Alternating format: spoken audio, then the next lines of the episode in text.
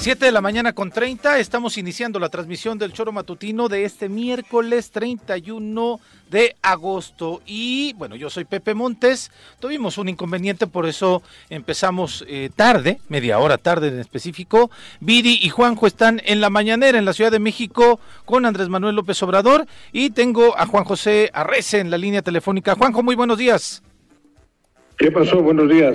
Buenos días, Juanjo. Bueno, yo bueno, buenos días. Quiero aclarar este retraso. Sí. Para mí es vergonzoso lo que hemos hecho hoy, porque en 20 años creo que es la primera vez que ocurre y la- el error es mío y lo digo públicamente, porque porque una persona no llegue con la llave para abrir el estudio no podemos salir al aire. Es una falta de.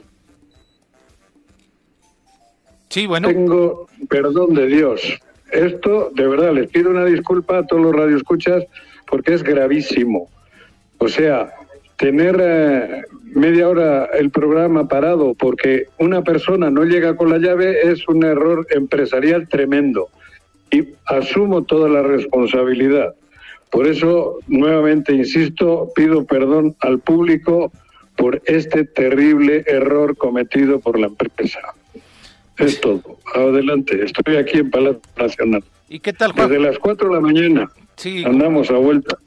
Co- como siempre, ¿no? En esa logística. Está en cabina acompañándome eh, nuestro querido amigo colaborador de todos los miércoles y además mi tocayo. Directamente desde la Suiza morelense, llega cargado de pulque, barbacoa y quesadillas, el polémico diputado local de la 54 legislatura, Pepe Casas. Bienvenido. Pepe, ¿cómo estás? Mi querido Tocayo, Dani, feliz de estar aquí con ustedes, a nuestro auditorio. Le mandamos un fuerte abrazo, un saludo, aunque sea un miércoles de éxito, de progreso. Y querido Juanco, ¿qué tal la desmañanada? Hola. 4 de la mañana. Pues sí, eh, como, como es, ¿no? A las, te paras a las 4 de la mañana, en fin, te bañas, te quitas los piojos, te pintas los labios, te subes al carro y te vienes a Palacio Nacional. Y, Hoy es, hoy es miércoles, Juan. sí, todos los trámites. ¿eh? Digo, hoy es miércoles. ¿Cuál es la información que da hoy el presidente normalmente? Mira, yo he salido, está Viridiana ahí dentro, he salido para, pues como te imaginarás, ando como león enjaulado esta media hora. Pe- Pero, no, no sé, ahí le estoy viendo en una pantalla. Yo salí de la sala donde está Andrés Manuel y me metí a la sala de prensa que hay acá, Sí. en otra, en otra sala. Y con este desmadre que traía yo con, con, con la tardanza, la verdad no, no le prestaba atención en estos momentos. Ahí Viridiana Arias nos informará al rato. Terminando de estar con ustedes, vuelvo a la sala con el presidente de la República. Bueno, otra de las personas que está en cabina con nosotros y a que le damos la bienvenida es a Dani García. Dani, ¿cómo estás? Muy Mi querido días. Pepe, buenos días. Pepe y Pepe, Pepe al cuadrado. Y desde luego Juan José también un abrazo para todos ustedes. Pues aquí listos para platicar de todo lo que sucede en el país, en la entidad y en el mundo entero. Juanjo, hoy las cosas en el Congreso del Estado se pueden mover.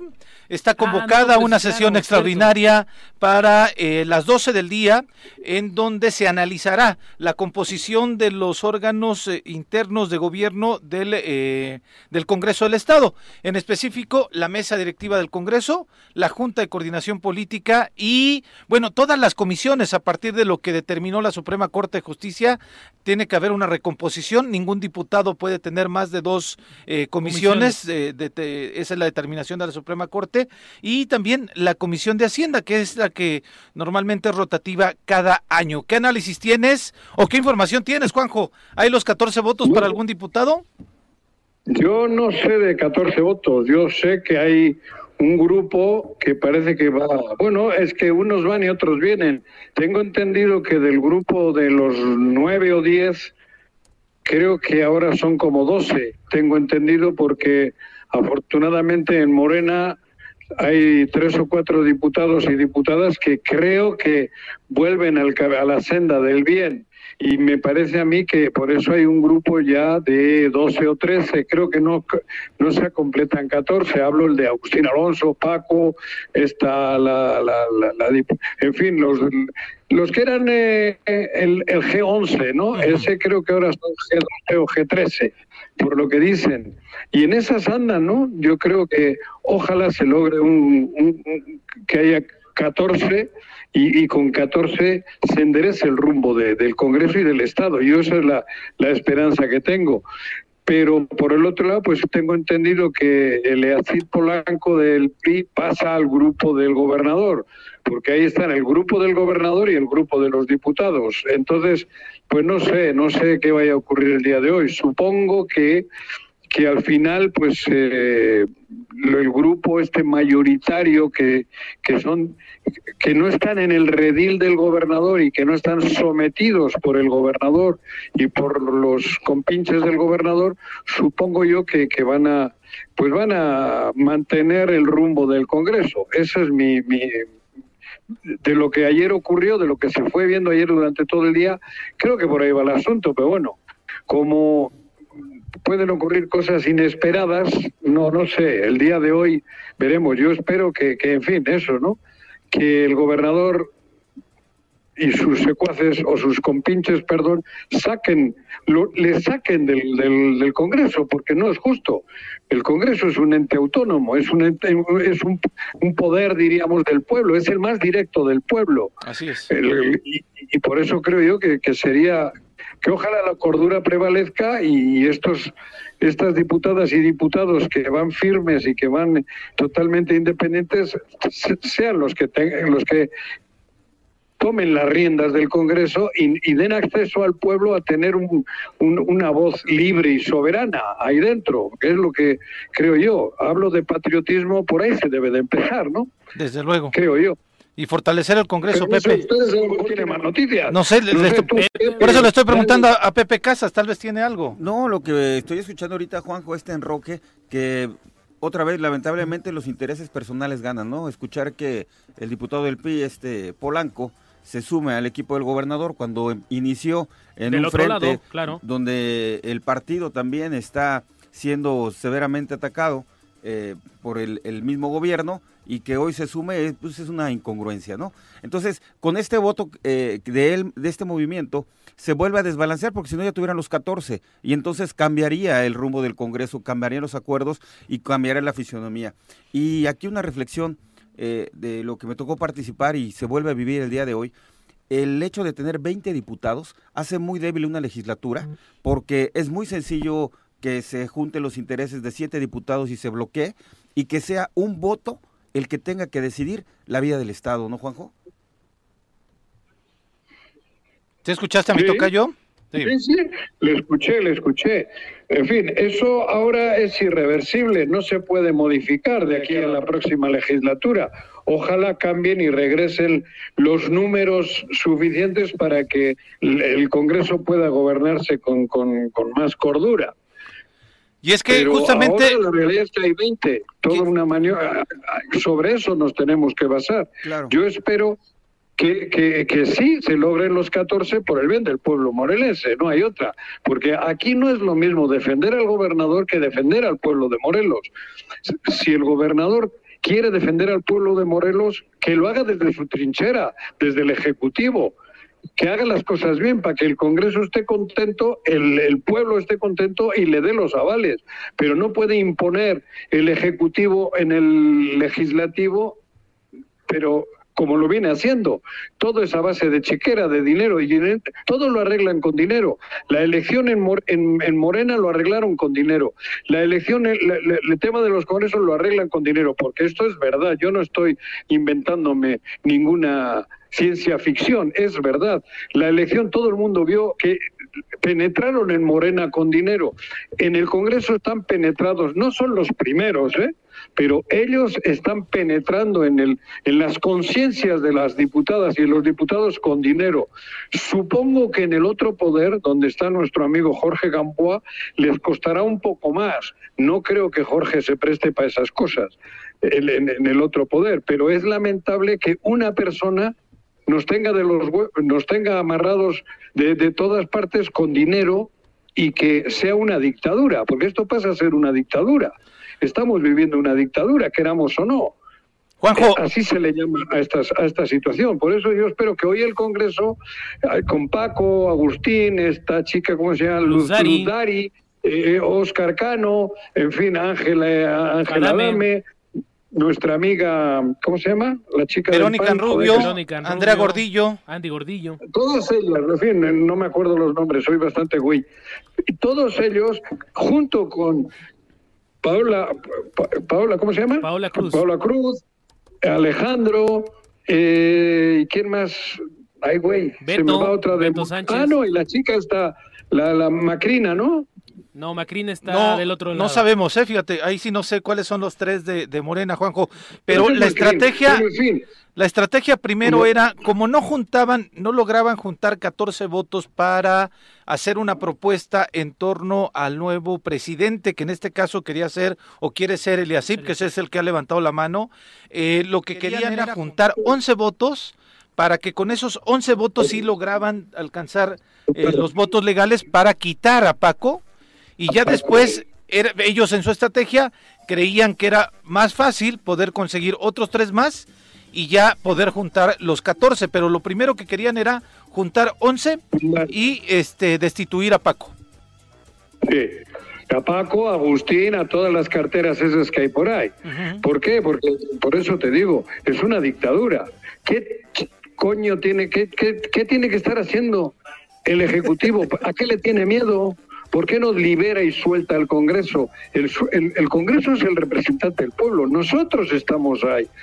Nosotros somos, en los 20 diputados hay dos millones y medio de habitantes que son nuestros representantes. Nosotros les hemos puesto de representantes. Entonces, ¿por qué el Ejecutivo tiene que comprar las conciencias de nuestros representantes? Eso- Eso, es lo que no entiendo. Ahora, el- si eso- son perdón. 20, hay, dos millo- hay, hay, hay, hay dos millones y medio de habitantes en esos 20, que les dejen tranquilos, que nosotros tenemos que estar, nosotros sí somos los que les tenemos que poner condiciones y, y cuidar que no se nos salgan de nuestro redil, porque ellos son el pueblo. Te voy a comentar lo que yo veo con letras fosforescentes y es el gran riesgo que tiene el gobernador de que se junten 14 votos en el Congreso. No nada más es poder aprobar las reformas eh, que hay pendientes, no nada más es poder nombrar a los institutos, los magistrados que están en puerta, quitar el eh, poner el candado nuevamente de las transferencias al presupuesto, generar un, un presupuesto que sea socialmente responsable. ¿Sabes qué es lo más importante, mi querido Juanjo Auditorio? Lo que se llama juicio político. Entonces, si se juntan 14 votos, ha el entrampado por el Congreso se votos, amalgama claro. y existen todos los elementos para poder llevar al gobernador a un juicio político y que con un tribunal que no sea doblado, con una fiscalía que no sea doblado y con un Congreso con 14 votos, el futuro del gobernador sería gravísimo para él y buenísimo para el Estado de Morelos.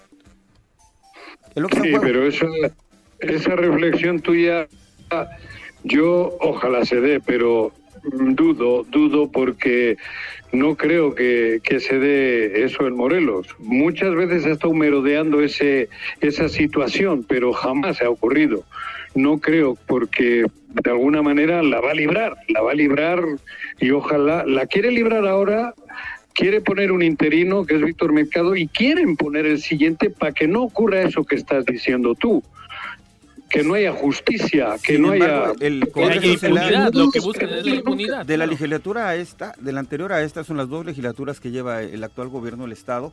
Se le ha ido complicando en el número de votos, en estar consiguiendo la sobrevivencia. Entonces, aquí también la gran reflexión para nuestros amigos y amigas morelenses.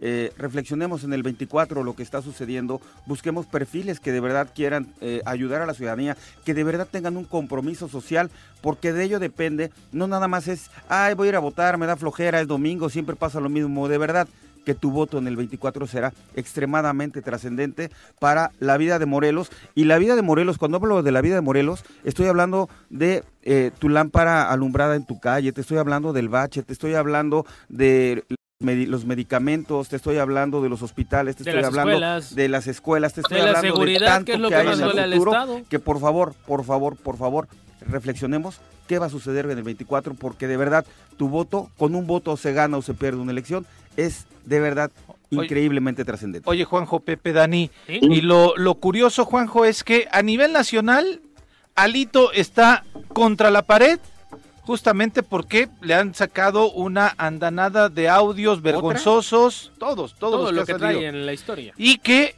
este, pues, eh, a nivel nacional, el PAN, PRI, PRD están cerrando filas para enfrentar a Morena. Aquí lo curioso es que un diputado del PRI cercano a Alito esté yéndose con ese lado, bloque claro. de Morena, entre comillas, porque sí, es el de nuevo Morena, porque ya el hermano es el presidente de Morena, y esté descobijando o actuando en contra del presidente del Congreso que actualmente es del PAN. Entonces, pareciera que la alianza aquí en Morelos eh, No de va, estos tres claro. grupos, eh, de estos tres partidos no va, porque el PRI ahorita pareciera que está optando por una alianza directa con el gobernador. Bueno, pero a mí el que un diputado, llámese como se llame, quiera pelear por ser presidente del Congreso, pues me- no me parece mal. Eso es, es legítimo. En el cómo están las, las, las situaciones, ¿no? A mí cualquiera de ellos tienen derecho, pero siempre y cuando no se salgan del guacal y vayan a pedir apoyo al Ejecutivo. Eso es lo que yo no entiendo. A mí sí, el Narciso Blanco convence a, a los 20 y logra, va, pero que utilice el camino del Ejecutivo para que todavía esté más la injerencia de este señor en el Congreso, me parece que eso es lo que no es legítimo. Digo, yo perverso, entiendo, eh, así, es, un- es un- es una persona que lleva muchos años en esto y, Sí. por supuesto, siendo diputado y ser el presidente del Congreso tiene que ser un honor, un orgullo. Luego, Pero claro. si buscas el, el envenenamiento del Congreso vía otro poder, me parece que ahí es donde ya no ya no coincido con él, ni yo ni creo que nadie, ¿no?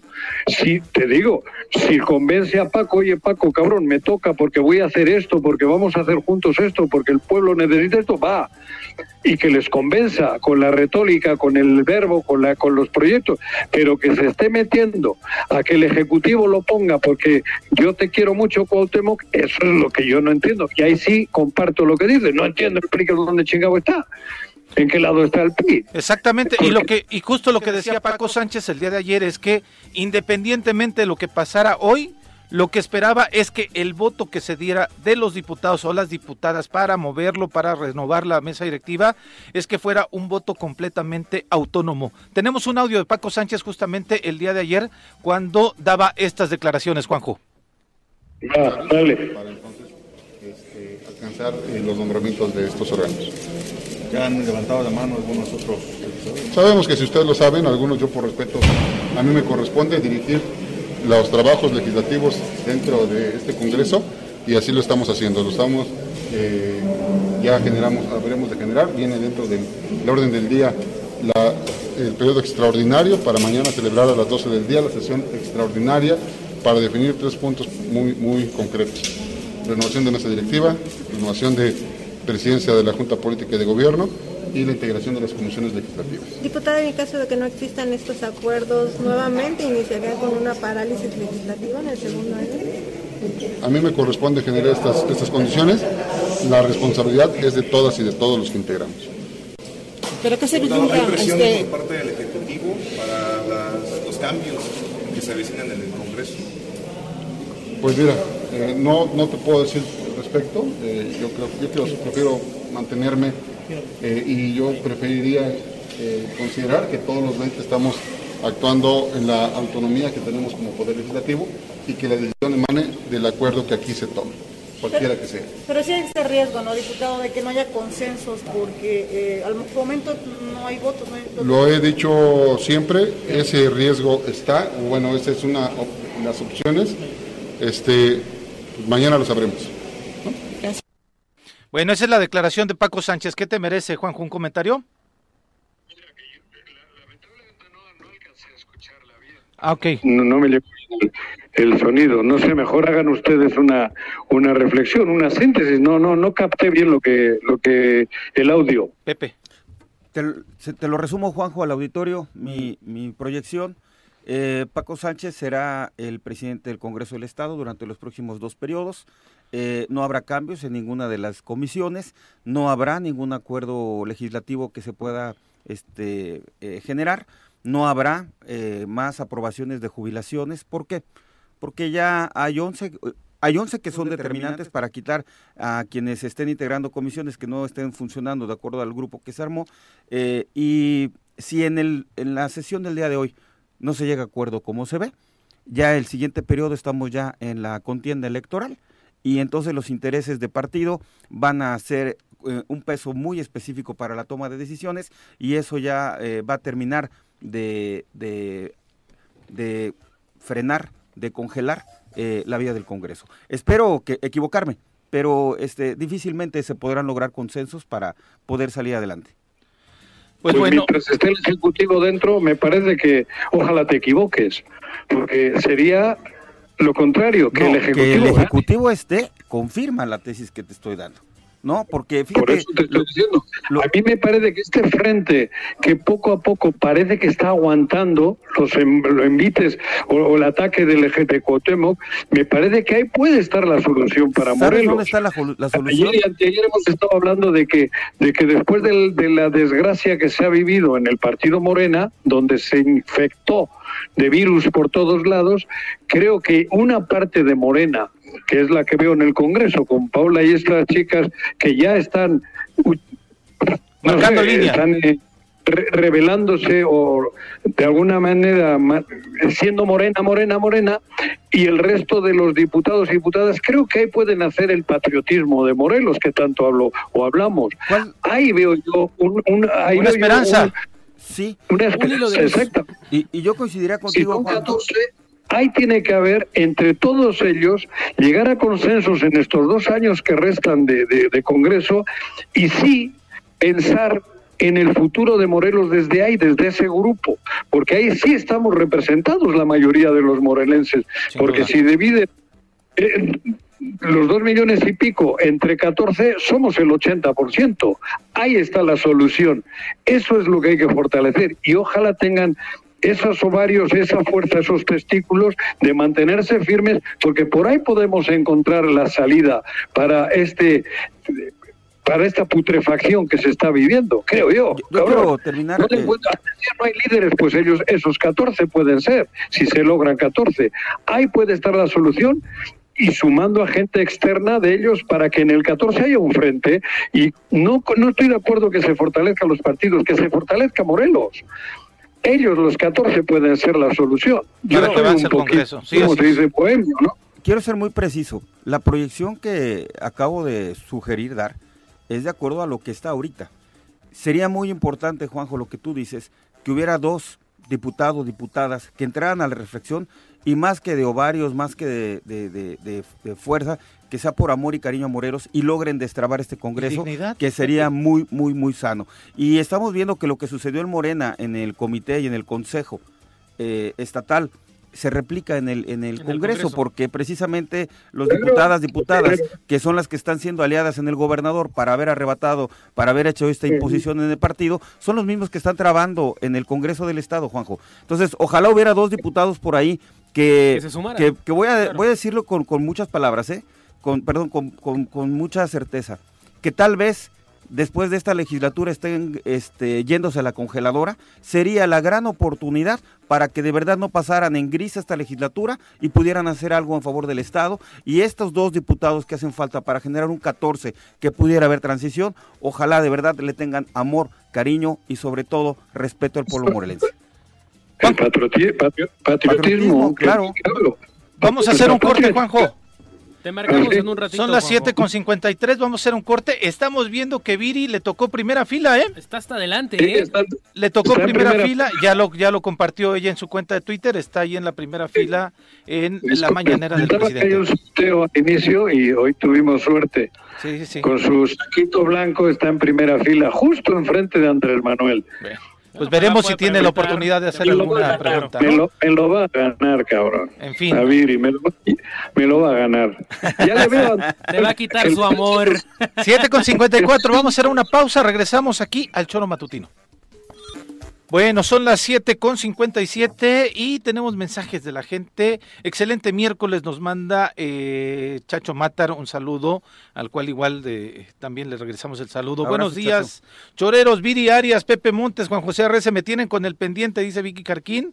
Pues bueno, ya llegamos, Vicky, desde la media hora y ya después eh, corrigió Pepe Casa, saludos y a Dani García también, desde luego. Muchas gracias. Paco, Paco Carson dice, buen día, hoy empiezan a tirar billetes del gobierno del Estado, hay que estar atentos de saber quién traiciona al pueblo y no olvidarnos, porque quedarán muy eh, cargados de dinero que es eh, del gobierno, que lo inviertan mejor en bienes para el pueblo y ya no engañen al pueblo, no se aprovechen del hambre de los pobres, enfermaron de poder los fuereños. Esto dice Paco Carso. Arnaldo Pozas, excelente día chorero nublado con tormentas meteorológicas y tormentas políticas. Toda la razón, mi querido profe. Ángel Naco dice Morena es lo mismo de siempre, el PRI disfrazado de otro color. Y el diputado eh, Paco Carso dice, diputado Pepe Casas, mi reconocimiento a usted, pero desgraciadamente están en Morena y quien vaya con Morena gana hasta yo que nadie me conoce por todo el apoyo que da el gobierno federal, dádivas y demás, estos aprovecharon y se volvieron en los chapulines más nefastos que han existido en Morelos. Morena es una marca que se vende sola y tiene muchas ganancias, por eso estos ya compraron su franquicia. Ánimo, mando un saludo. ¿Qué dice Gracias Pepe? por el saludo. Muchas gracias. Tiene, tiene una parte de razón. Sobre todo, lo que sucedió en Morena Morelos es algo de verdad que está para la historia de, de- del partido, ¿no? Y para los que pues hemos transitado y ayudamos también a construir este movimiento, que recordemos es un movimiento, Pepe. Pero yo todavía tengo la esperanza que eh, la gente va a tener la última decisión el día de la votación. Bueno, pues ya veremos qué pasa. Bueno, en Morena, en Morena se están moviendo las cosas y justamente pues la elección se dio este pasado fin de semana en donde pues decían que hubo algo raro, estaba los dos bloques 25 con 25 votos y de pronto hubo un voto que faltó. No, no se le dieron al, al bloque de Ulises Bravo, sino fue un voto que faltó. Ya eh, gente del colectivo Cuernavaca Isaías Cano mencionaba, se expresaba el día de ayer que desconocían a Ulises Bravo como el presidente de Morena, pero eh, en redes sociales el diputado federal Jorge Toledo envió un mensaje de 20 minutos, un mensaje bastante largo, está en nuestras redes sociales también, pero eh, hicieron un resumen y este resumen es el que está circulando también en redes sociales.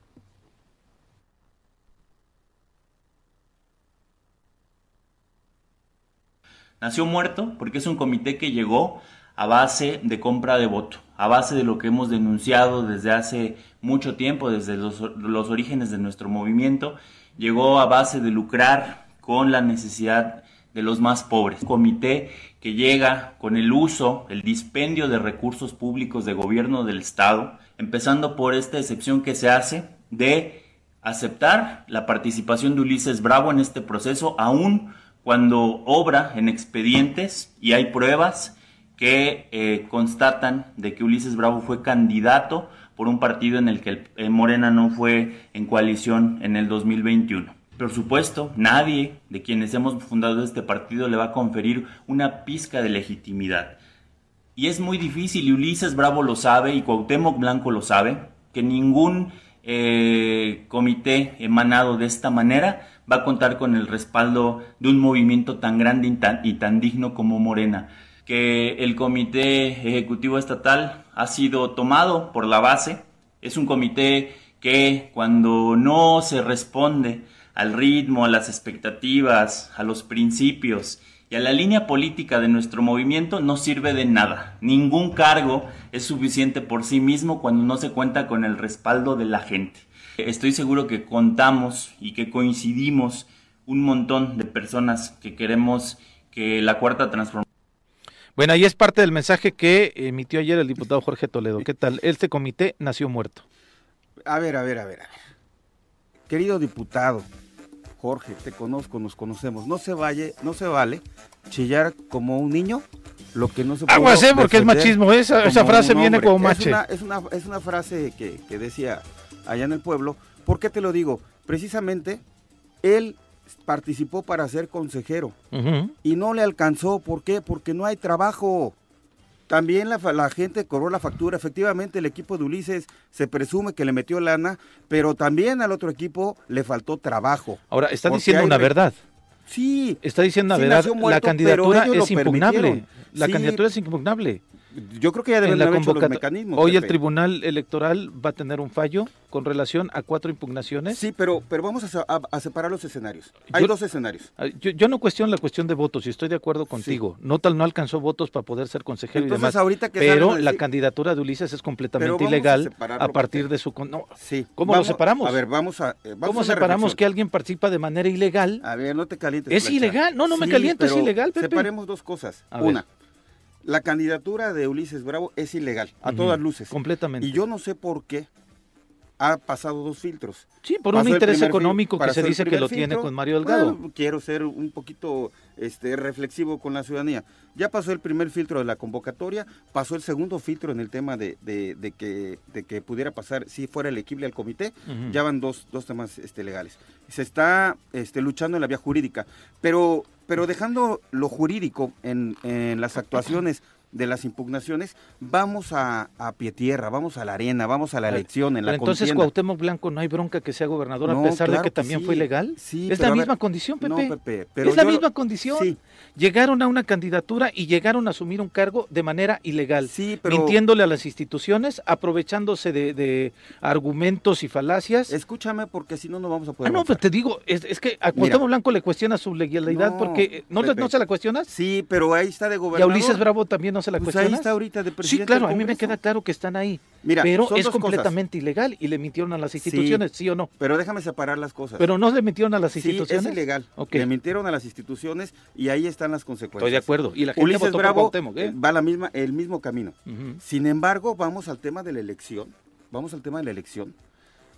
Con lana, con como sea, ganaron.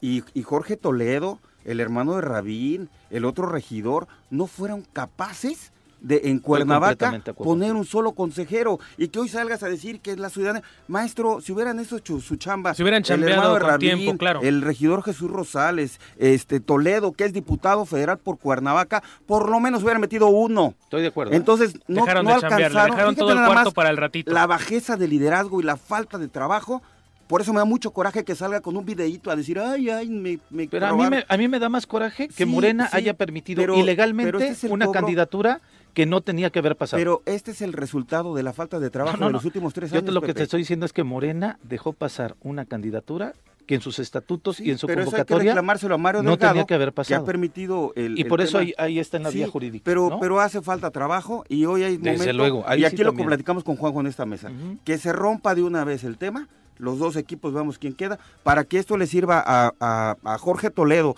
y a todos los que están ahorita en un cargo público a través de Morena, que se pongan a chambear, porque ya vieron que la gente no les respondió, porque no han estado con el pueblo. Entonces que no vengan ahorita a ponerse Sí, bien- sí. bien Yo estoy de acuerdo ahí contigo. Que Y te lo podrían que decir a ti que por no, no ganaste Huitzilac con tu candidatura. Sí, no, pero yo No. participé por otro partido. Sí, sí, sí, pero yo por no eso pude, la ah, gente no eh, te dio el fui- respaldo ahí y sí te lo dio cuando estuviste con Morena. Yo fui muy Entonces respetuoso. son como parte de esos procesos Claro. que dio Pepe, de cómo y se lo- dan las lo cosas. vivimos, Pepe. Pero de que hay una candidatura ilegal, la hay. La hay. Y ojalá las instituciones no se quiebren, porque entonces esto sería fatal. ¿no? Pero No. bueno, vamos a entrevista. Tenemos aquí al Yo ya quería comandante. pedirle al comandante que sacara las Ah, esposas porque estaba muy No, pero el tema, dije, por aquí- favor. no, no, no, es- No, es aquí todo es con de- cariño, es es parte parte del del debate, debate, claro, claro. Y pónganse a chambear, mis queridos diputados federales, locales y regidores. Bueno, tenemos al comandante Javier Antonio Tencle Santiago, es el director de la Policía Vial de Cuernavaca. Comandante, ¿cómo estás? Muy buenos días, un saludo a ustedes, señor Gracias por venir a cabina. Con el gusto de estar con ustedes y saludarlos personalmente. Regresamos Gracias, a clases y decíamos antes de que entráramos al aire, pues se nos olvidó en estos dos años de pandemia Lo que el tráfico que Claro. tenemos cuando todo mundo regresamos a la movilidad. Así es, estos dos años hubo pandemia, se detuvo la movilidad, mas no se detuvo la economía de manera total. Todos los años es bien sabido que la gente compra vehículos, la gente se cambió el sistema de compra, ahora todo se compra por internet, por teléfono, y así también se está haciendo con los vehículos. Todo el mundo se pone de acuerdo por redes sociales, van, compran, y mientras eh, la ciudadanía estaba detenida, el comercio pues sí siguió su, su curso. Esto del tráfico pues viene, viene siendo parte de lo mismo. Al momento que se activa la movilidad, empiezan a salir todos en sus vehículos y obviamente el parque vehicular de la ciudad se va acrecentando. A partir de este lunes fue cuando empezó el regreso a clases, esta semana de todos, pero además tenemos la particularidad de que se regresa también a una feria que es tradicional en Cuernavaca, que es la Feria de Tlaltenango, Así es. y nos genera también, pues, Mucho este, tráfico. sí, bastante tráfico. Antes, ¿no? ¿fueron suficientes los elementos ayer para toda la demanda de la ciudad respecto al regreso a clases? Sí. ¿Tuvieron que encuartelar turnos o cómo Sí, funcionaron? Sí, sí, sí, se trabaja con dos turnos normalmente, pero bueno, sí se da un abasto, los compañeros se aplican, saben hacer su trabajo, se les bueno. reconoce también. Tenemos apoyo de protección civil, de bomberos por el hecho de las lluvias y los semáforos que se nos descompusieron, el departamento de semáforos y señalización, que son los que se encargan de ello. Ayer tuvimos varios reportes de semáforos descompuestos y ellos lo atendieron de manera oportuna. El que se atendió más tarde fue el de Pemex, pero pues, después de su reporte, después de 15 minutos, se logró, eh, reinstalar el servicio. Eh, protección Civil y Bomberos con el tema de los árboles caídos. Comisión Federal también está trabajando en, en, coordinación con todos ellos. Y bueno, compañeros de Policía Vial dando vialidad. En este momento se ha establecido el operativo en todas las avenidas principales porque sí es, es un hecho que tenemos demasiada carga. A partir de mañana inicia la Feria de Tlaltenango, ya son 302 años de esa tradicional feria. Uh -huh. Y pues hacerles la recomendación, hay que salir un poco más temprano de nuestras casas para evitar todo este tipo de contratiempos. ¿Quién es la gente que se ve más afectada por la instalación de esta de la feria? Pues yo digo que en Cuernavaca cierras una avenida principal y todo Cuernavaca se ve afectado. Las vías alternas es Ávila Camacho, Compositores, Calzada de los Reyes, Lázaro Cárdenas hacia Jiquilpan, Domingo 10 y hasta Vicente Guerrero nos pega toda esa carga vehicular porque un, un recorrido en Vicente Guerrero se me ocurre que normalmente lo haces donde está la panadería del Oasis a Paseo del Conquistador lo haces en 2-3 minutos, en esos días puede ser hasta de 15 minutos. Claro. El, el operativo real eh, para la gente está cerrado las 24 horas en esta parte, en esta zona de Así es. esta ciudad. De Tlaltenango a la Pradera, ambos carriles hacia Cerrados. el norte y el sur está completamente cerrado. Se va a establecer un operativo de con 25 a 30 compañeros de policía vial entre motos y compañeros de crucero. Nos va a apoyar también un centro de control de mando. Ahí a un costado de la glorieta de Tlaltenango hay un banco Sí. Ahí en el estacionamiento se va a establecer el, el centro de control. Okay. Va a estar protección civil, bomberos y policía preventiva también apoyándonos. Vamos a tener apoyo de todas las instituciones. La, la, las vías alternas es San Jerónimo. San Jerónimo, Calzada de los Reyes, Compositores, Ávila Camacho, uh -huh. Lázaro Cárdenas Quilpan, Domingo 10 y hasta Vicente Guerrero también. Ok, que son la, la, la, recomendación que le podemos ir haciendo a la gente porque este cierre de, de, la, de la vialidad es a partir de hoy por la noche. A partir de hoy por la noche y se espera que esté liberada ah, la circulación el día el lunes 12 a las 6 de la mañana. Sí, que habían tenido ahí la discrepancia con el ayuntamiento, en donde el ayuntamiento quería que se instalaran a partir del 3, pero este se, se dio el acuerdo con ellos para que eh, se iniciara a partir del primero, ¿no? Sí, así es, es lo que decían los, los ciudadanos, bueno, los, los vecinos del poblado, que después de dos años de pandemia se les había golpeado un poco de manera económica y parte de recuperar era que se, se, les otorgaran más días y así fue. Comandante, tenemos la complejidad de la feria en estos 11 días, casi 12. Eh, tenemos la complejidad del regreso a clases de presencial lluvias. de todos y tenemos la complejidad de las lluvias. ¿Qué recomendaciones a la gente? Ayer escuchábamos en de, eh, que la Cruz Roja nos mencionaba que han incrementado los accidentes incluso también en moto. Así es. Sí, debido al pavimento mojado, la gente a veces, bueno, a veces casi siempre, Siempre. tenemos tenemos la, la mala costumbre de manejar como si, el, como si el piso estuviera seco. Entonces debemos tener todo ese tipo de precauciones, verificar que nuestros vehículos estén en óptimas condiciones para circular en la ciudad y pues revisar todo nuestro sistema, sobre todo el de frenado. Claro. Bien, que este a la gente, a la gente de clases, a la gente de que va a las escuelas, este principalmente y en las noches estamos teniendo eh, también eh, bastante afluencia vehicular en nuestra ciudad. Así es, a la gente que va a las escuelas, pues nuevamente les pido salir con tiempo y sobre todo tener paciencia, paciencia porque sí, sí se nos va a cargar un poco el, lado de, de Tlaltenango y compositores entonces, si salimos 10 minutos antes, eso nos podría ayudar a evitar todo este tipo de conflictos vehiculares. Aprovechando, y, aprovechando que estás aquí, ya las eh, multas eh, con la tarjeta electrónica ya no se están implementando. Ya no se están implementando. Eh, a partir del mes pasado ya se están sancionando nuevamente con papeletas. Los compañeros están haciendo su trabajo con las papeletas tradicionales. Comandante, ¿algo más que quieras comentar o no sé, no, compañeros? No, no, no, no, adelante. No, agradecer la invitación y nuevamente hacer la recomendación a los ciudadanos conduzca con precaución, respeten los lineamientos del reglamento para evitar cualquier tipo de infracción. Todavía no hay alcoholímetro, ese todavía no, todavía no, es un tema que se está tratando en mesas de trabajo, pero sí va a haber, se espera que una, haya. una pregunta, ¿el tema de las emergencias también es a través del 911 con ustedes? Así es, 911, okay. pero más directo es con el número de la Secretaría de Protección y Auxilio Ciudadano ¿Cuál en es? el 312-1274. Triple 312-12. 312-1274. Bueno, ahí está Así para que es. toda la gente lo tenga eh, a la mano, ¿no? Cualquier cosa, directo con la policía de tránsito de la ciudad de Cuernavaca. Así es. Comandante, muchas gracias. Muy buen día. Muchas gracias. comandante. Pues bueno, Gracias. eh, Juanjo, estábamos hablando del el video que sacó ayer Jorge Toledo, que está circulando en redes sociales. ¿Tienes alguna opinión? ¿No tenemos a Juanjo? Juanjo. ¿Se nos fue? ¿Se le fue? Ya, ya, ya está, ya, Ah, está, ya. está. Bueno, Te comentaba que estábamos hablando del video que el diputado Jorge Toledo, eh, pues es un video de 20 minutos, pero eh, tratamos de presentar aquí en el estudio eh, y con el auditorio parte de lo que de la postura del diputado Jorge Toledo con relación a la elección de la dirigencia de Morena. Yo creo que es un muchacho joven, que es una persona coherente. Creo que el único problema que ha tenido es que han andado tarde. A mí me parece que esta reacción de ahora no es tarde porque se tiene que hacer en cualquier momento, pero yo creo que desde el momento en que hubo aquella aquella aquella masacre, aquella corrupción, aquel, aquellos actos tan tan impúdicos como los que ocurrieron en la campaña para o el día del voto, incluso yo creo que tenían que haberlo hecho, no, el día, sí, el día del voto, el día del voto, el, do- domingo aquel lo tenían que haber hecho, pero bueno, más vale tarde que nunca. A mí me parece que hay un grupo importante de Morena, jóvenes y no tan jóvenes, porque ayer en el Zócalo hubo otros que no son tan jóvenes, de los de espíritu, de los fundadores, que pegaron el mismo grito.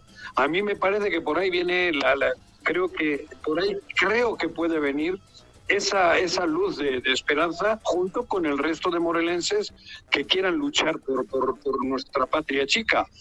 Y, retomando el tema, yo, fíjate que he recibido ahora dos o tres llamadas de gente que, que realmente me han enchinado la piel. El gobernador está desesperado. Les ha citado hoy, bueno, ayer tuvo dos o tres reuniones, una en Cocaburra. Eh, o sea, está agresivo, ya está amenazando. Te digo que hay un dictador. Tenemos un dictador de gobernador. Les está ofendiendo, insultando, amenazando, comprando. Y, hay gente que está con miedo ahora de- del grupo de, los diputados. Ahora a las nueve y media les ha citado porque está desesperado por, por, tomar el, el Congreso. Esto es hoy. Hoy, ahora lo estoy diciendo porque me acaban de decir gente que no son ni diputados, gente que vieron que lo que lo que gente alrededor de los diputados que se han atrevido a hablarme para decirme, oye, Juan, hay un pedo. Ayer amenazó a varios diputados. Hoy tiene reunión a las nueve y media, está comprando y amenazando desde el, desde el Ejecutivo. Ahora, a ver si, si, si, si se mantienen firmes. Afortunadamente, creo que hasta Tania ya está hasta la madre y creo que hasta Tania ya está un poco del lado del, del bien, diríamos, del lado de Morelos, porque para mí es el lado de Morelos o el lado de la, de la dictadura. Hay una dictadura ya en Morelos y se llama Cuauhtémoc Blanco el dictador. Por eso estoy diciendo que hoy en el Congreso están pasando, co- con los congresistas están pasando cosas bien feas. Tiene a las nueve y media, les ha citado, quiere 11 votos a huevo para tumbar a lo que hay y luego intentar comprar otros tres. Ahí está el asunto. Afortunadamente parece que se mantienen fuertes y firmes a pesar de las amenazas. Hay algunos en el PAN que sufrieron ayer feas, feas, feas amenazas y como no lo conocen se cagan. Pero los dictadorzuelos cuando están solos son cobardes. Son valientes cuando tienen el poder. Por eso yo les, invito a que no se acobarden, porque por encima de todo está el pueblo, por encima de todo está Morelos. Y esos 14 diputados o 15 que creo que pueden llegarse, que se mantengan firmes, por el bien de ellos y de Morelos, cabrón. Si no les estamos pidiendo nada a cambio, simplemente que haya fortaleza, que, que, que defiendan a Morelos. Estamos teniendo un dictador suelo, ¿eh? Y, y en ese sentido, Aguas, Juanjo, no Estoy hablando en serio, se están, se están viviendo cosas bien, bien críticas en el Estado. Digo, y lo digo con conocimiento de causa. Ahora está amenazando a los diputados y a las diputadas. Los quiere a huevo en su redil. No los quiere convenciendo, los quiere a huevo. Eso es dictadura. Aquí en Roma, dictadura. Y, y por eso yo invito que juntos hay que derrocar la dictadura. Tenemos que derrocar por el bien de Morelos a la dictadura. Y las dictaduras se derrocan por el pueblo. Y el Congreso es la voz del pueblo. Por eso digo, hoy está viendo cosas, al- insisto, a las nueve y media les ha citado en su casa, en ¿cómo le llaman ahí? La, la residencia oficial o la Casa Morelos antes se llamaba. esa ahí les ha citado a las nueve y media. Y, y les ha citado a los que cree que por miedo o por dinero los tiene. Afortunadamente, insisto, creo que Paola Macrina y Alejandro, junto con Tania, me parece que ya se han dado cuenta que tienen que estar del lado del pueblo. Me parece a mí. Y eso es importante. Por eso, hablando de Toledo y de los señores que ayer se manifestaron en el Zócalo, eso es, la, eso es parte de lo que creo que debemos hacer para derrocar a la dictadura, derrocar a esta gente que solo ha venido a conquistarnos y a conquistar a Morelos para saquear a Morelos. Esto es la verdad, cabrón. Yo no sé por qué da miedo hablarlo. ¿Qué, qué va a pasar? Si no va a pasar nada. Si solo es decir la verdad. A mí sí se molesta que se moleste. Que deje de actuar como un dictador, que deje de insultar, que deje de amedrentar a la gente. Y hoy el Congreso, ahora en este momento, hay temor por algunos de que, de que les, bueno, de eso, de que, de que la cosa cambie radical y va a cambiar por miedo. Es el, el llamado que hago yo, cabrón. No, señor, vamos, si vamos juntos es como el grave, los patos cuando van juntos llegan hasta donde hasta donde quieran. Si, si vamos en parvada juntos no no pasa nada, no hay dictador que nos derrote. Desde luego. Esa es la verdad. Pepe tenía un comentario. Es eso, luchar por el pueblo. Les digo, le invito a los diputados que no le tengan miedo, que no tienes por qué tener miedo. No, señor, Morelos es primero. Estamos por encima de cualquiera, de cualquier acto eh, dictatorial. Es, Que sí, cabrón. Bueno, en Pepe. fin, me, me acabo de poner de malas, a pes- ya estaba de malas porque empezamos el programa media hora tarde y ahora, en el rato que colgué con ustedes, me han llamado tres personas para decirme, Juanjo, se está viviendo algo insólito. Es increíble. Les humilla, les insulta, les, les, les trata con la, con la punta del zapato. ¿Y dónde está la dignidad del morelense? ¿Y dónde está la dignidad de, de los, de, los diputados y diputadas? Joder. Paco, Pepe. Vamos a luchar por Morelos. Juanjo, retomo tu reflexión y con mucho respeto eh, tomo tus micrófonos y como morelense, como exdiputado, eh, hago ese llamado, aportando mi grano de arena a esa construcción.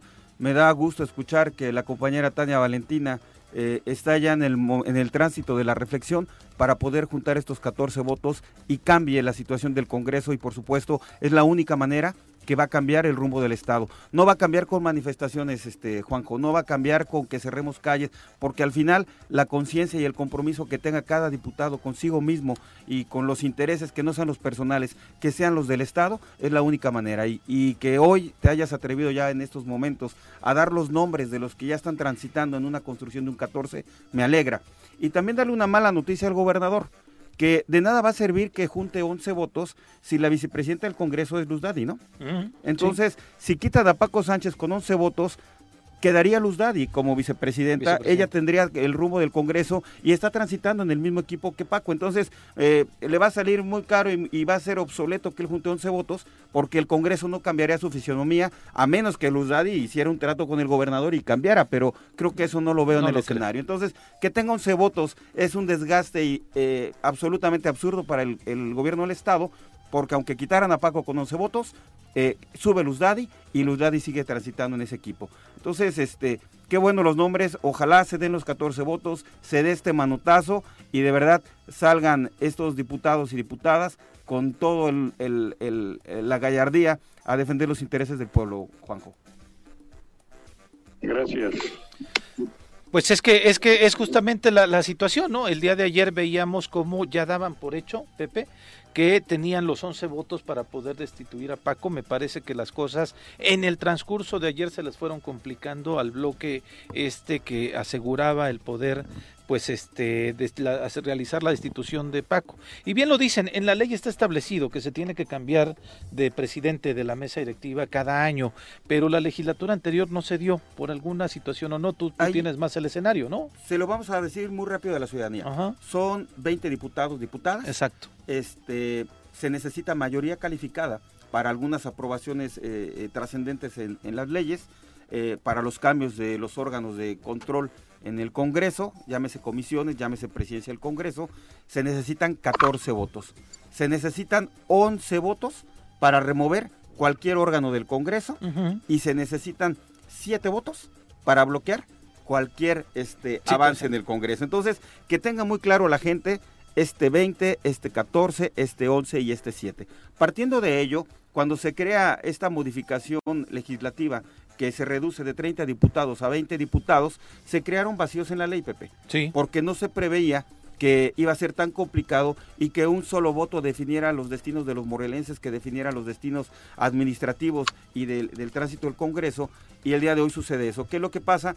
Que con 11 votos eh, se, re- se puede remover a cualquier presidente o al director del Congreso, pero sin embargo la ley no te dice eh, cómo puedes hacer la, la- la reposición. Entonces tendrías que caer en la Junta Política, que es el máximo órgano eh, de control del gobierno político, que sería donde emanara ahí la, la resolución que no esté eh, eh, señalada específica- específicamente en la ley, pero también si Junta Política la tienes trabada, entonces trabas todo el Congreso y Sí, todo claro. su, su- su tema, ¿no? Entonces, este, aquí en este caso, eh, si no se llegara al consenso de los 14 votos para nombrar un nuevo presidente, el Congreso del Estado no puede quedar sin administración.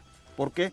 Porque no nada más está el tema de las leyes, está un tema de administración donde se pagan proveedores, donde se pagan los sueldos de los trabajadores, se pagan los sueldos de los jubilados y no podría entrar en una parálisis financiera de que no hubiera quien firmara la chequera literalmente. Sí. Entonces eso implicaría a que de una manera inmediata el presidente renovara su encargo o se mantuviera en el encargo hasta en tanto no se juntaran los 14 votos y se nombrara un nuevo presidente, porque no puede haber una parálisis financiera. de ese, de ese sentido y por eso mencionabas que si se diera el supuesto de que hoy removieran a Paco con los 11 votos, quien asumiría la función de la Exacto. presidencia, bueno, ocupa la vicepresidencia, pero tendría la función de presidenta, ¿no? Y, y ese es un Y tema sería similar que se dio en la legislatura anterior, que en, la última casi, recta ¿no? al final este renuncia a mi Galindo. Compañero este Alfonso de Jesús, Sí. Poncho, Ponchito, y asume el vicepresidente que fue Pepe Galindo y quien es quien termina la legislatura, ¿no? Así Él es. como vicepresidente ante, ante esta situación de, de la presidencia. Bueno, pues así, ay, perdón, así las cosas en el Congreso del Estado. Tenemos algunos mensajes del auditorio, Pepe, los vamos a, a leer justamente. Juan López, vamos José, las pirañas ya andan haciendo de las suyas. Brenda García, ya no entiendo, cuando el choro estaba al 100 con el cuau, no decían nada, yo no estaba aquí. Yo menos. No sé, este, Juanjo. eh, A ver, a ver, a ver, a ver, a ver, a ver, a ver. ahí, dice Brenda García nada más. También aclaro. No, pero también aclaro, ¿eh? Ajá, También aclaro. Claro que estuve al 100 y Sí. estuvimos. Hasta que nos dimos cuenta de lo que ocurre. claro. Tuvimos las narices de meterle reversa. Y hizo lo mismo como diputado Eso también. ¿eh? Arrancamos en favor del Estado. cuando Llevamos años sin tener convenio con el gobierno, ¿eh? Sí, Lo más fácil para nosotros sería bajarnos el pantalón y, y hincarnos ante el gobernador en turno, pero no lo hicimos con ninguno, ni con Graco ni con él. Y yo con Cuauhtémoc estuve, claro que estuve cerca y queriendo ayudar, hasta que me di cuenta de lo perverso y de lo que se estaba tramando y de lo que se estaba haciendo en el ayuntamiento. Ahí le metimos reversa, ahí dijimos no, ahí dijimos primeros Cuernavaca y ahora de- decimos primeros Morelos, no mi interés económico ni mi interés egoísta. Yo como humano claro que quiero estar, tener convenios y poder tener más trabajadores y crecer, pero no a costa de eso, también lo aclaro. O sea, digo, a la persona que ha dicho eso, le explico, yo me retiré, nosotros nos retiramos de, de lo malévolo que estábamos viendo que, que- que estaba ocurriendo en el ayuntamiento de Cuernavaca. Así. Y claro que me equivoco y nos equivocamos. Yo confío en las personas hasta que uno pues se da cuenta de que son o no son. Y en ese caso le metimos reversa, ¿eh? Le metimos reversa, no fuimos, no nos sacaron. Nosotros hicimos lo que nos correspondía. Bueno, saludos a Marc Carmona hasta Zacatepec, un abrazo fuerte, Carolina Albarrán también, muchas gracias por los saludos. Vero Blancas, buenos días, ¿podrían pedirle al comandante que ponga elementos eh, a poner orden en los cruceros como el que está en la calle Cuauhtémoc y Callejón del Diablo?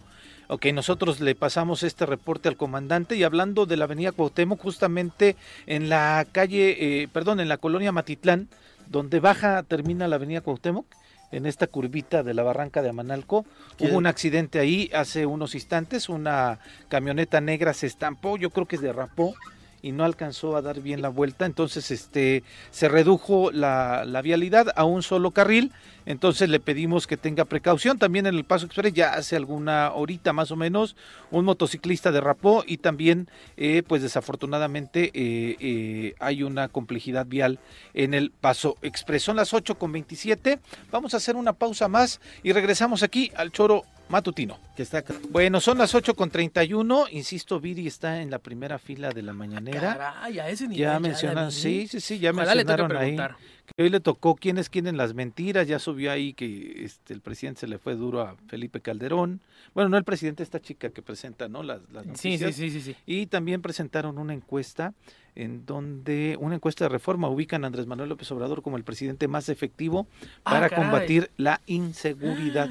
Esto por encima de Enrique Peña Nieto y, de, Felipe, Calderón. Pero bueno, es miércoles, normalmente es los martes, pero hoy, en miércoles, vamos con nuestras clases de feminismo. Lo vamos a tirar. Todo lo que necesitas saber sobre feminismo para que caiga el patriarcado. Con Nat Carranco.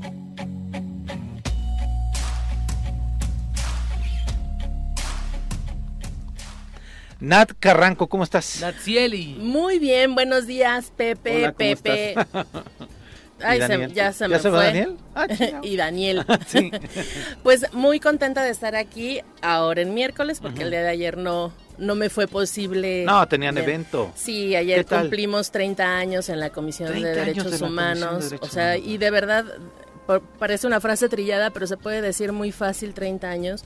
Pero el proceso de eh, pasar de una dirección de gobierno a un organismo autónomo que defiende justamente Los eso, derechos la autonomía, y además para poder defender los derechos Para humanos. realizar la observancia de la- del cumplimiento Así de es. los derechos humanos. Pues no es fácil, ¿no? Ha tenido que pasar por muchos Una procesos. evolución muy complicada. O, pues mira, no, no necesariamente complicada porque había una inercia también para la ir. Comisión Nacional había cre- este, nacido dos, dos, dos años antes. Sí, eh, de manera autónoma y aquí pues fue avanzando y en, en general en todo el país fue así, ¿no? Como igual como el INI, como todos estos organismos que cuando se da a nivel nacional, pues entonces hay como una oleada eh, en todos los estados, pero la realidad es que conforme ha ido creciendo, conforme han ido pasando los años, pues la comisión se ha ido construyendo y transformando, ¿no? De ser, como lo decía, una dirección más dentro de las oficinas de la Secretaría de Gobierno del, del Estado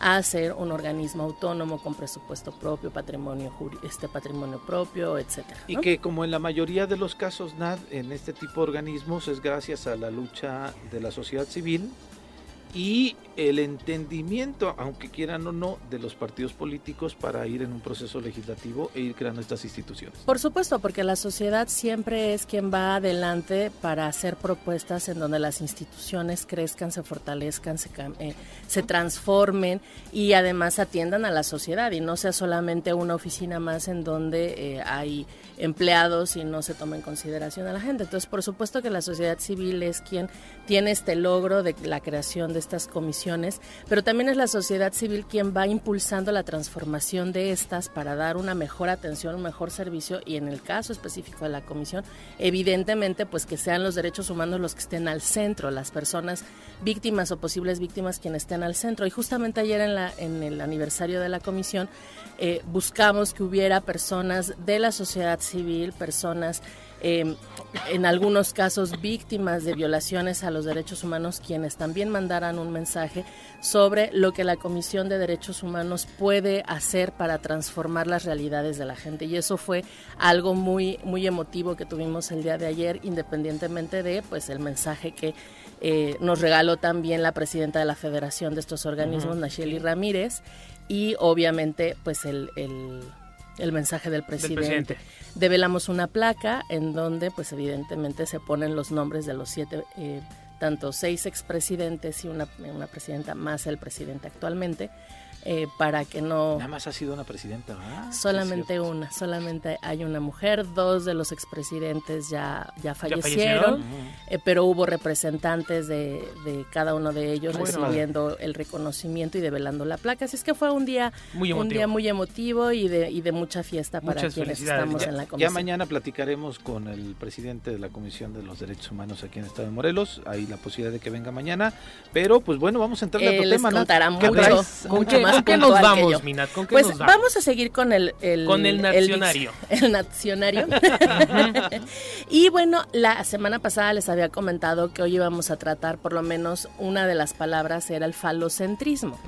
Y Juanjo, por supuesto que fue muy explícito de a qué se a qué se refería ese término y pues no es más que la realidad. Claro. Falo pues obviamente viene del término pene, es el Claro. órgano sexual masculino y cómo el mundo gira alrededor de esto. Obviamente hay toda una transición para llegar a esta palabra y poder identificarla como una forma de describir el mundo actualmente, pero viene prácticamente de la psicología, ¿no? Y entonces ha habido diferentes eh, psicólogos, analistas, etc., psicoanalistas como Freud, pero que no fue el primero, antes de él hubo, Hubo varios. otro, sí, hubo varios, en donde establecían que, eh, digamos, el, el pene era el centro del deseo. Entonces, quienes lo tenían, tenían un miedo a perderlo. Y quienes no lo teníamos, pues tenemos envidia de que no lo tenemos, claro. ¿no? Entonces, partiendo de la psicología, todo era alrededor de eso y con base en eso, la, la modificación de las conductas, la forma en la que tanto hombres como mujeres reaccionamos ante, una, el temor a perderlo y dos, la envidia de no tenerlo. Conforme va avanzando la sociedad, esto va transformándose y se va haciendo un análisis distinto y por supuesto el análisis feminista. Y era como no es que les tengamos envidia, el tema es que a partir de la posesión de este órgano masculino, que es lo que le da forma a los hombres, digamos, en, en su concepción biológica y en su concepción eh, psicológica, eh, pues sí, eh, básicamente eso, en donde, pues eso es lo que hace la diferencia entre hombres y mujeres, Claro. ¿no? Los el aparato El aparato reproductor.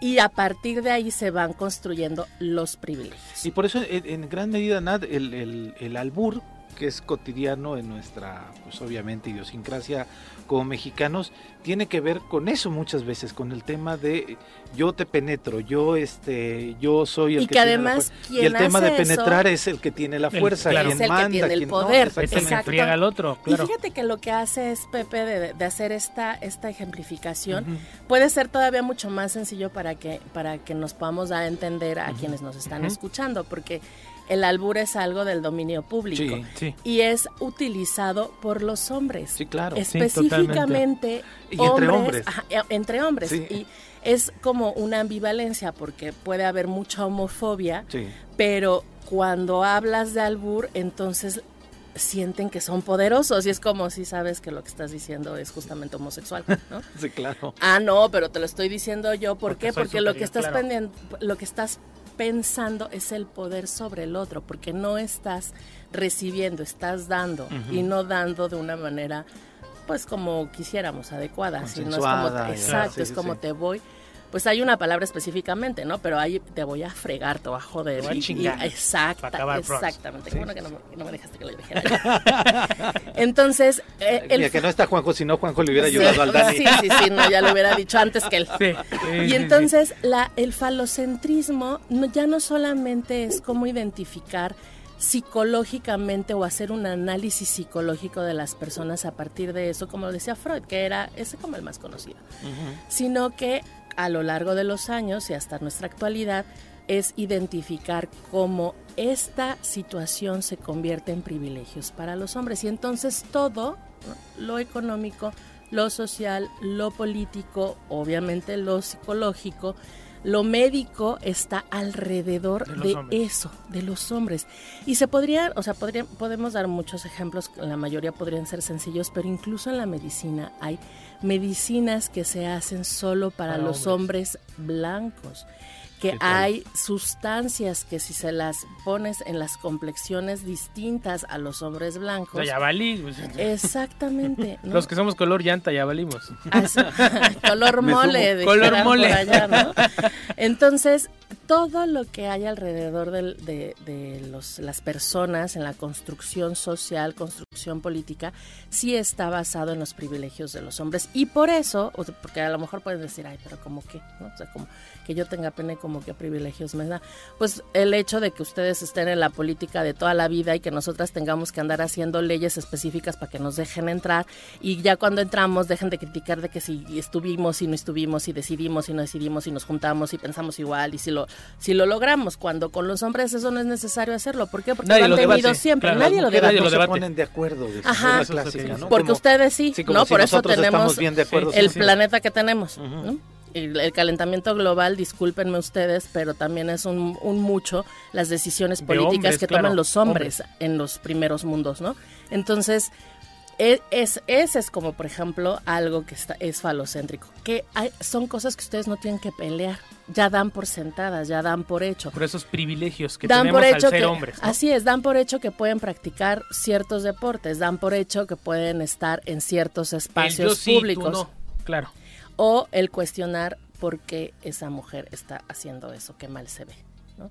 ¿Por qué? Pues porque ustedes no tienen, ustedes no tienen que preocuparse por eso, pero al mismo tiempo, pues está la otra parte de lo débil, de lo que es femenino y por eso la resistencia a las personas homosexuales, porque siendo un hombre, ¿cómo es posible que prefieras sentirte más femenina cuando lo femenino es de tan poco valor? Claro. ¿no? Entonces no es como una traición a su masculinidad, a su virilidad, a su virilidad, Virilidad. a su grupo de amigos privilegiados que alguien quiera salirse de ese patrón.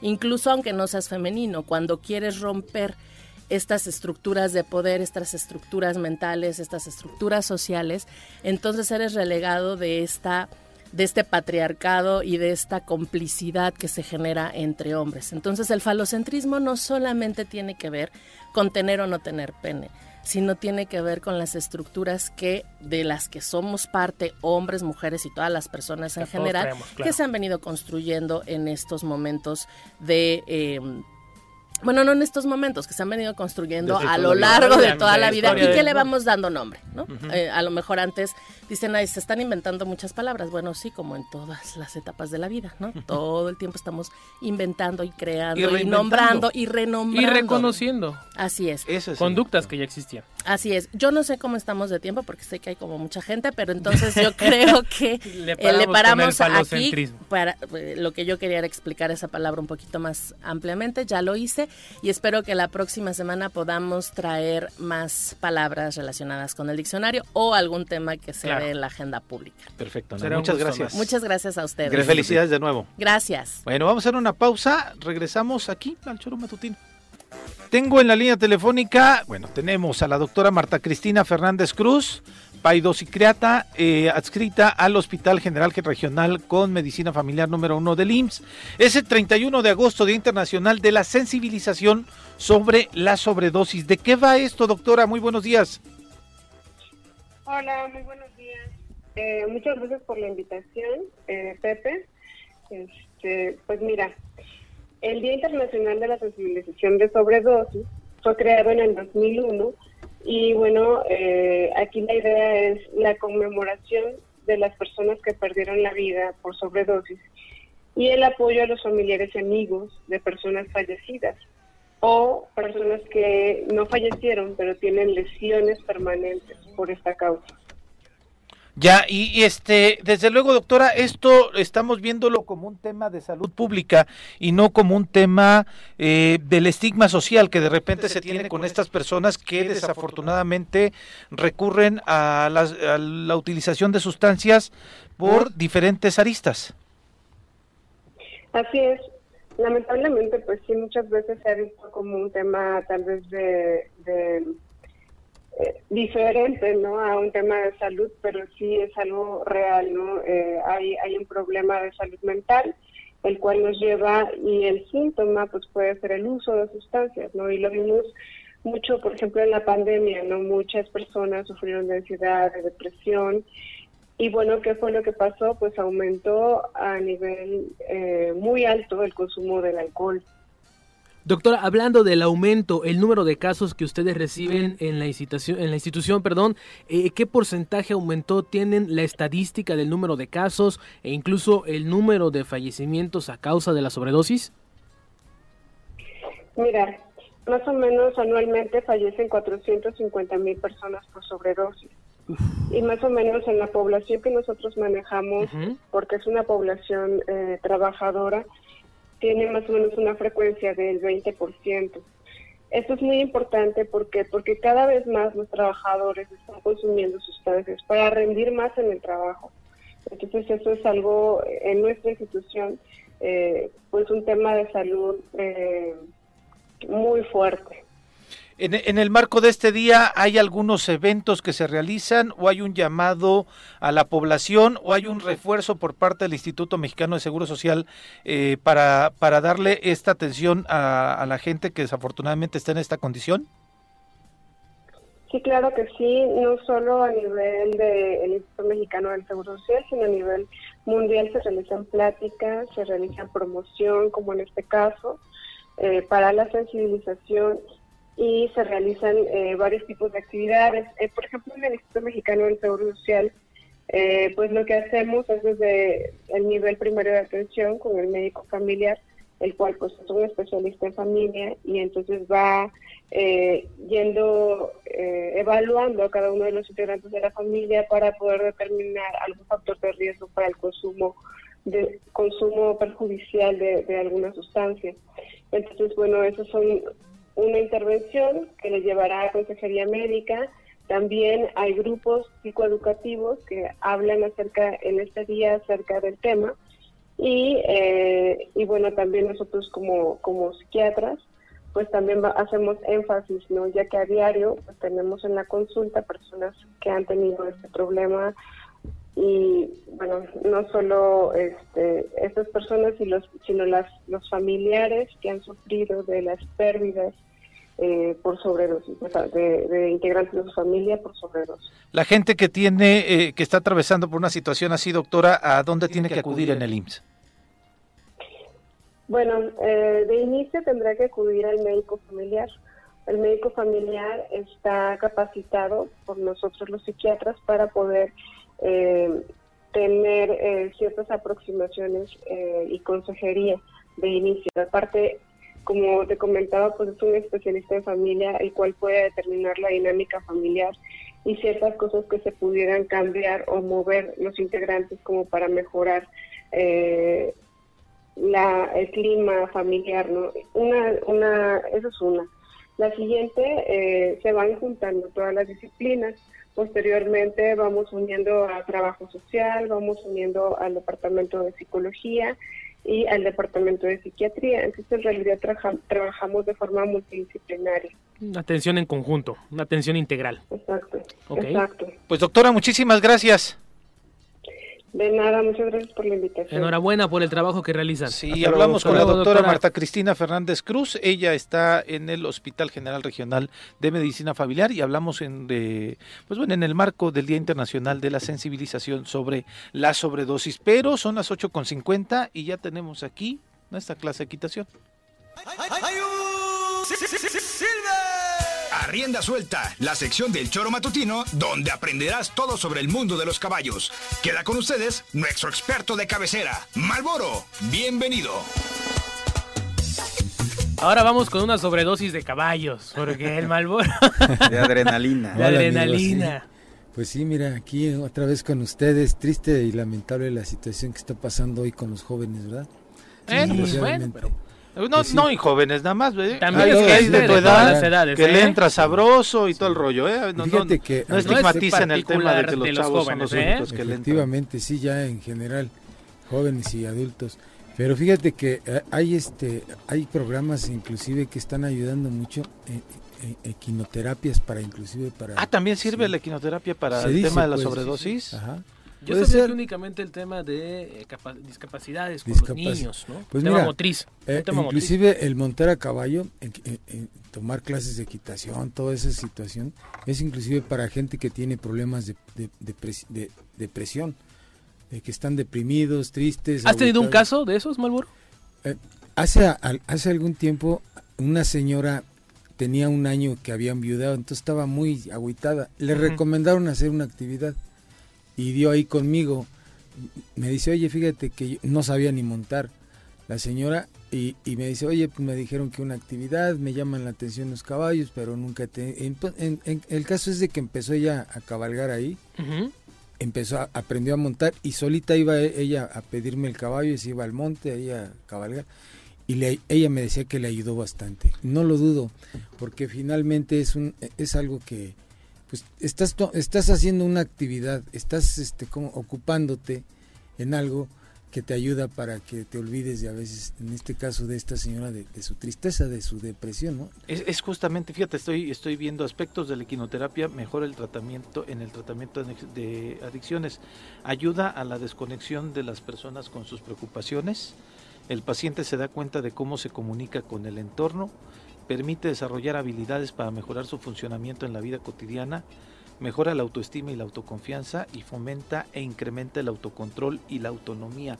Y además eh, eh, menciona aquí que como es una actividad que se realiza Al aire libre, sí.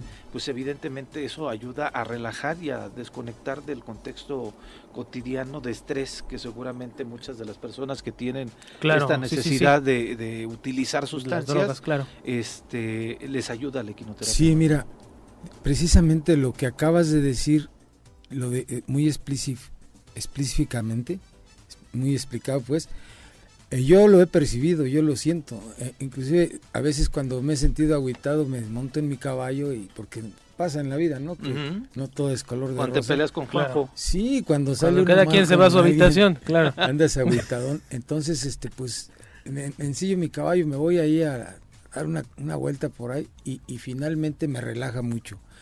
Yo, eh, eh, yo por eso, te, lo que tú dijiste hace un rato, lo que explicaste, yo lo he percibido, yo lo siento. Por eso te decía yo que no nomás es para los jóvenes, para, no nomás es para los chicos que tienen Claro. problemas de, de discapacidad, para gente que tiene un problema de depresión. La, la, la drogadicción creo que va de la mano con la depresión, ¿no? Sí, Sí, totalmente. Entonces, de alguna manera yo creo que sí ayuda y ayuda bastante. Y no nomás los caballos, alguna actividad física donde que te agrade, sobre todo que te agrade y te llame la atención, vas a lograr mucho avance para que te alivies, ¿no? De alguna situación triste. Dice, cuando una persona presenta una adicción aparecen en mayor medida conductas de manipulación, engaño y evasión de las emociones ante la dificultad para gestionarlas. Sin embargo, cuando se realiza una terapia con caballos, todas estas conductas se despojan y el paciente se encuentra con su propia realidad, con su forma de, real de relacionarse y de sentir sin la posibilidad de manipular. Y mencionan cómo los caballos tienen, pues, este pues estas formas de ser tienen también sus humores, ¿no? Sí, Manejan sí, el caballo tiene de cambios de ánimo. humor, estados de ánimo es lo que la, la palabra correcta y eso Sí. le permite a la otra persona que la está montando tener una comunicación con el Sí, caballo. de verdad. Y hay caballos sumamente especiales, extraordinarios. No todos los caballos, lo, lo- lo repito, ha- hay caballos que tienen muchas veces, este, una, vamos a decir, más habilidades para saltar, para correr, y así como hay para eh, habilidades físicas, también tienen habilidades, ¿cómo decirlo? Psicológica, si le No, quieres llamar. emocionales, emo- emocionales. muy internas. Hay caballos que de verdad los percibes sumamente amables, eh, apacibles, te transmiten, ¿eh? te lo juro. Sí. Yo conozco, digo, en la vida siempre he, he- he estado con caballos y aprendes a, a ver que hay persona- personalidades de caballos muy diferentes. Unos son muy amables, muy tranquilos, muy apacibles, otros son más agresivos, un poquito más activos, como en la persona- personalidad de, De la nosotros, gente, ¿no? claro. De la gente. Y entonces cuando tú, se- tú eh, eh, hay caballos que dices, este caballo, yo, lo he visto, ¿no? Este caballo sería excelente para, para niños con discapacidad, porque es muy tranquilo, muy tranqui muy amable el caballo. E inclusive hay, eso sirven para ese tipo de gente que tienen un problema de- depresivo, ¿no? Que están tristes, agüitados, que, que se quieren, digamos, este, tratar de cambiar una actividad, como que poquito a- a- abrirse de su mundo cotidiano, eso les va a ayudar mucho, pero vuelvo a decir, hay caballos muy específicamente para ellos, unos muy mejores más que otros. ¿Qué otros? Más adaptables. Sí. Pues Malboro, no sé qué, de qué nos ibas a hablar, pero ya Pero pues ya ni modo, hablando. ya valió, ¿eh? interesante de por sí, y, y, y- y fíjate, ahorita este, salió más o menos un poquito el tema, pero lo vamos a ampliar en la próxima. Eh, precisamente de que también los caballos sufren de, de ciertos problemas psicológicos, traumas. depresión, eh, claro. eh, falta sí, de humor te y lo juro que sí. Está interesante. Y hay que tratarlos. Porque además que- son, los sí. caballos manejan de- de- en manada y de pronto cuando están solos sí puede presentar esa... Entran en ciertas entra- depresión, los cambias de un lugar a otro de su, de su entorno, entorno, su hábitat. cotidiano, lo cambias, entonces si entran en de depresión, pex. dejan de comer. Ah. Y hay otras situaciones que a veces se tornan peligrosos, ¿no? Por Pues sí. algún trauma, alguna situación que, que les pasó. Pero Malboro, ¿dónde te encuentran?